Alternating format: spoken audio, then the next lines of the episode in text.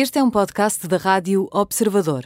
Pode ouvir a rádio também em 98.7 na Grande Lisboa e 98.4 no Grande Porto.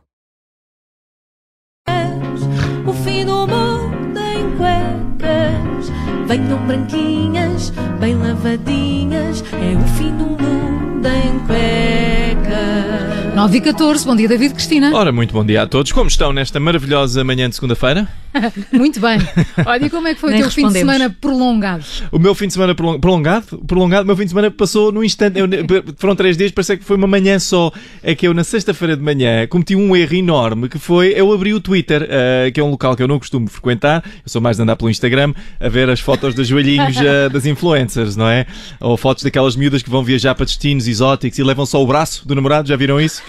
Estão só assim a segurar um braço. Oh, David, desculpa, mas eh, agora com a ausência da Judite, eu sinto que o meu papel é manter-te orientado na rubrica, portanto vamos lá ao que interessa. Ok, sim, tens, tu tens toda a razão. Fui ao Twitter, fui ao Twitter e o meu grande erro, fiz follow à Joacine Catar Moreira e comecei a ler os tweets da excelentíssima senhora doutora deputada e pronto, fui sugado por um buraco negro. Aliás, um buraco, a cor do buraco não é importante, eh, não era negro nem era branco, era só um buraco sem nenhuma eh, conotação colonialista. Eh, Stop Black Hole Racism, hashtag. Ahm, mas então, eu só li eh, dois tweets dos últimos da Joacine. Cada um tinha para aí 250 mil comentários e eu li todos e eu fiquei convencido que acho que ela vai desinstalar aquilo em breve. Ou pelo menos alguém devia desinstalar- desinstalar-lhe aquilo. Ah, o primeiro tweet que eu vi foi na sexta-feira passada, publicado na sexta-feira passada, e foi uma fotografia da Joacine de braço cruzado com ar de desafio em frente a uma pintura de Vasco da Gama na Assembleia da República. Seguinte mensagem, eh, passo a ler. Ignora-se a visualidade colonial e todo o seu simbolismo enquanto se tenta ensinar a uma historiadora licenciada em História moderna e contemporânea que a chegada de vasta gama nada tem a ver com a ordem colonial e a escravatura. Ora, isto- este, este tweet irritou-me imenso, a mim e às redes sociais. Ahm, porquê? Porque, para começar, eu tive que ler isto para aí umas 3 ou 5 vezes para perceber o que é que ela estava a dizer. Ah, não é preciso, fica a nota para a deputada, não é preciso usar todas as palavras caras num tweet só. Pode guardar algumas para outros tweets, não é? Em segundo lugar, eh, isto é importante se calhar ressalvar, este quadro representa a chegada à Índia, em que os indianos estavam a saudar o Vasco da Gama. E se bem me lembro, atenção que não sou licenciado em História, a maior parte do nosso tráfico de escravos vinha da África. Eu sei que na pintura os rapazes estão com uma tez escura, mas não é tudo igual, doutora Moreira. Eh, são coisas diferentes. E finalmente, Estamos a tentar criar empatia com a malta. Uh, vamos não começar logo por falar mal do Vasta Gama. Vamos não começar logo por aí. Um dos maiores símbolos de Portugal. Qual é o próximo passo? Já assim, tirar uma foto com um póster da Amália Rodrigues com a legenda Amália Rodrigues, grande otária. Uh, consta que o André Ventura também já tirou exatamente a mesma foto em frente ao mesmo quadro e postou no, twist, no Twitter, mas a legenda era diferente. Era uh, eles vêm aí. Era. Olha, isso foi, um- foi, um, foi uma, é uma pequena amostra da polémica, porque depois houve uma enorme controvérsia com, com o Daniel Oliveira, o, o- o comentador no Twitter. Pois foi, pois foi. Pois então, não, então parece que quando o Daniel Oliveira uh, criticou. Atenção que estamos a falar do que não faz chorar. O que não. Exatamente, exatamente. Quando, quando o Daniel. dos olhos. O, dos- o- o- o que não faz chorar com os olhos. Ah, quando o Daniel Oliveira criticou a comunicação do Livre, a doutora Joacine não teve cá com meias medidas.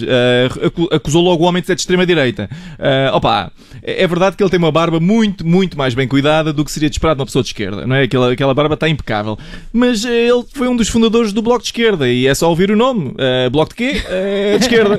é? E queres, queres recordar o que, o que Daniel Oliveira disse? Sim, sim. Aparentemente o Daniel Oliveira, esse facho, ah, não, achou, não achou que o livro tinha o direito de se queixar ah, de que as pessoas só falavam da saia do assessor e de outras controvérsias nas redes e que ninguém falava da sua brilhante intervenção sobre o aeroporto do Montijo. E ele dizia que não tinham o direito de se queixar, pelo menos enquanto mandassem o assessor de saia ser entrevistado pelo Gocha, não é?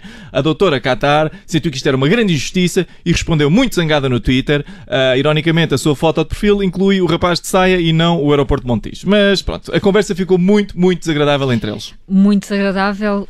Quão desagradável assim numa escala? Opá, muito, foi horrível, foi horrível. Para Numa começar. escala de Richter. Uma escala de rista, isto foi, foi terrível. Vou, dizer- vou já dizer. Para começar, o Daniel Oliveira, depois da sua resposta, depois de ter sido acusado de ser extrema-direita, ele acrescentou: bom fim de semana.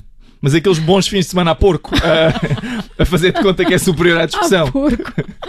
E a Joacine. Ah, quem nunca, quem nunca deu um fim de é? semana a porco. Assim, olha, razão. olha, olha, então bom, quando a gente é mal atendido na loja, olha, então bom fim de semana. É?